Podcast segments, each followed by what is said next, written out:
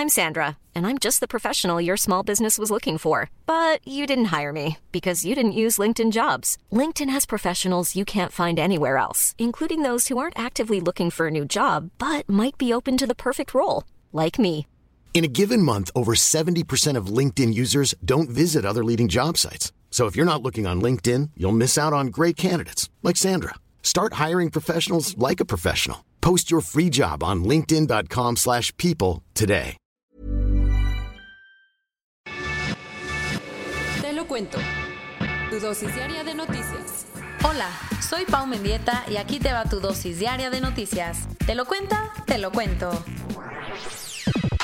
Echarle la mano a los más necesitados. El gobierno federal planea adelantar cuatro meses de la pensión de adultos mayores, pero hay quienes tienen otros datos. Ayer el presidente López Obrador informó que va a tomar medidas extraordinarias para ayudar a las personas más necesitadas a afrontar las consecuencias que ha dejado la pandemia. Una de las medidas, el primero de julio, los adultos mayores que se benefician con el programa de pensiones que da el gobierno federal no solo recibirán el dinero correspondiente de ese mes, sino que les adelantarán la lana de agosto, septiembre y octubre.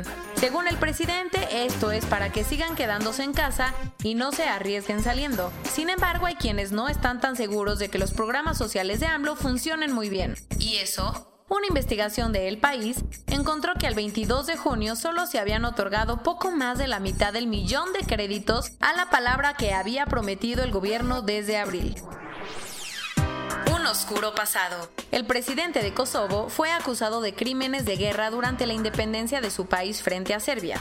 Acuérdate que entre 1998 y 1999 Kosovo estuvo en guerra con Serbia para conseguir su independencia, algo que logró a medias en 2008.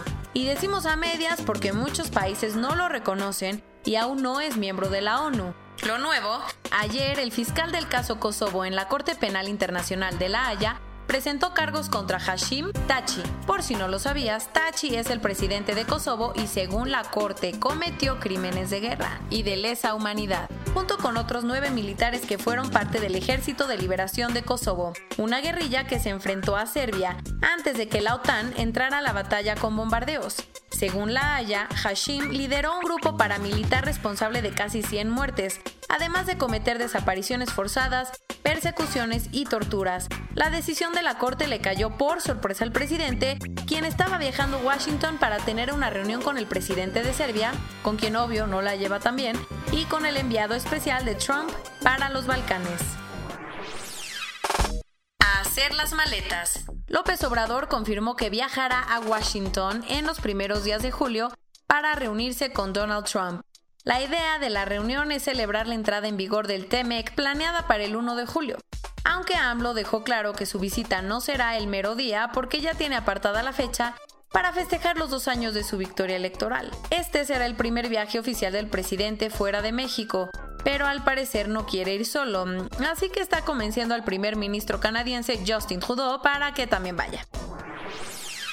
Las consecuencias por el terremoto del martes siguen aumentando. Lamentablemente ya fallecieron nueve personas y hay cuatro heridos, todos en Oaxaca, que ha sido el estado más afectado. Los daños materiales, según el gobernador Alejandro Murat, hasta ayer se habían registrado daños en más de 2.000 viviendas de 85 municipios. Y por si fuera poco, también hay 15 centros de salud y 55 planteles educativos que han tenido daños por el movimiento. Por todo esto, el gobierno le pidió a Protección Civil Federal que declare emergencia en los 50 municipios más afectados. Los científicos llevan un rato buscando vida en otros planetas y todo parece indicar que ayer tuvieron un descubrimiento importante. ¿Cuál? El instrumento NOMAD, que es parte de la misión TGO ExoMars de las agencias espaciales de Rusia y Europa, detectó un rayo de luz verde sobre Marte. Lo interesante es que este fenómeno se da cuando los rayos solares chocan con las partículas de oxígeno, algo muy común en la Tierra, gracias a las plantas, y que es responsable de las auroras boreales. Ahora, hay más elementos para investigar la composición y densidad de la atmósfera de Marte e identificar fuentes de oxígeno. Google no quiere perder la batalla de la privacidad contra Apple, así que anunció cambios en su plataforma. ¿De qué se tratan? Sundar Pichai, su director ejecutivo, dijo ayer que la empresa borrará todos los datos de búsquedas que hayan hecho sus nuevos usuarios después de 18 meses.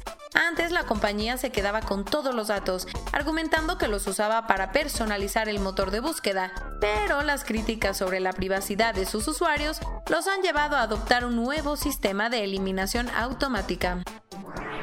Corona News Global en el mundo. Ya hay más de 9.391.000 casos y hasta ayer en la noche al menos 481.000 personas habían muerto. El Fondo Monetario Internacional reconoció que la situación está peor de lo que esperaba y que la contracción de la economía mundial será de 4.9% en vez de 3%. Y México también va de mal en peor.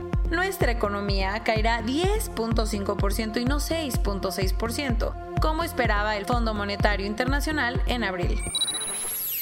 Ayer en Estados Unidos hubo casi 36 mil casos nuevos, el número más alto para un solo día desde abril. Y hablando de Estados Unidos, el maratón de la ciudad de Nueva York, el más grande del mundo, que se había movido al primero de noviembre, ya se canceló. En México, hasta ayer en la noche, 196.847 personas se habían enfermado de COVID-19 y desafortunadamente 24.324 habían muerto. La inflación en la primera quincena de junio tuvo un incremento de 0.32% respecto a la quincena anterior, el repunte más alto para ese periodo desde 2002. La UNAM presentó un documento para solicitar un rescate para la cultura, súper afectada por la pandemia, que proponen una mega reforma con planes de rescate, nuevos marcos legales y mejores instituciones. Lo bueno. Hasta ayer en la noche, 4.716.000 personas se habían recuperado. Las autoridades de Lagos, la capital de Nigeria, están repartiendo celulares a los estudiantes para que puedan estudiar en medio de la cuarentena cerca de 300 voluntarios han entrado a un programa para hacer pruebas en humanos de la vacuna que están desarrollando en el Imperial College London. Y esto es todo por hoy. Nos vemos mañana con tu nueva dosis de noticias. Pau Mendieta se despide.